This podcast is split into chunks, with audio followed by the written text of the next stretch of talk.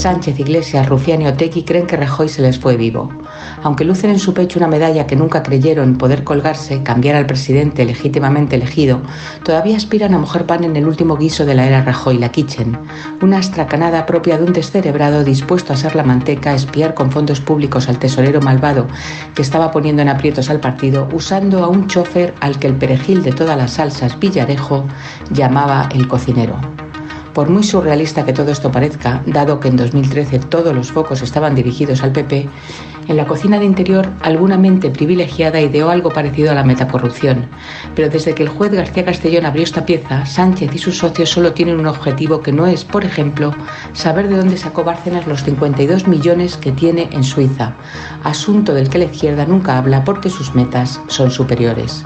Eso es pecata minuta. Lo que de verdad quieren es rematar a Rajoy, como a esa pieza mayor que sirva para tumbar en la lona a Alberto Núñez Feijóo, que tiene tanto que ver con esta causa como Sánchez con la de la humildad humana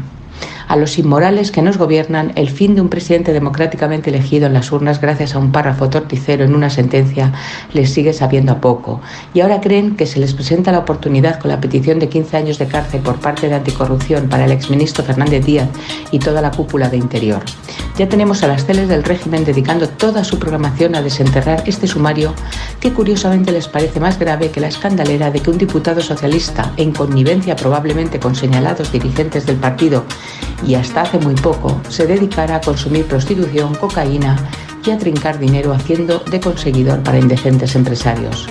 El tal Tito Berni aplaudía a rabiar desde su escaño hasta hace dos días las políticas presuntamente feministas de Sánchez mientras ejercía de cliente de los puticlubs toda una metáfora del sanchismo. Hay fotos del susodicho ejemplar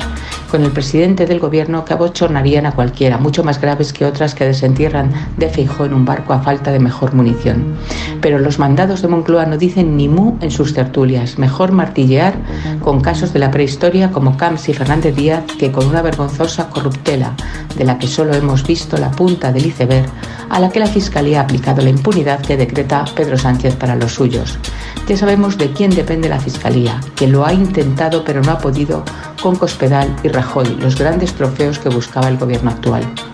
Curiosa la fijación del presidente más inepto y cainita de nuestra historia persiguiendo a su antecesor, que con todos los fallos que tuviera fue injustamente echado de su cargo y pasa por ser el ex jefe de gobierno más respetuoso con las instituciones, el que menos bilis destila, y todo a pesar de que su salida fue la más traumática.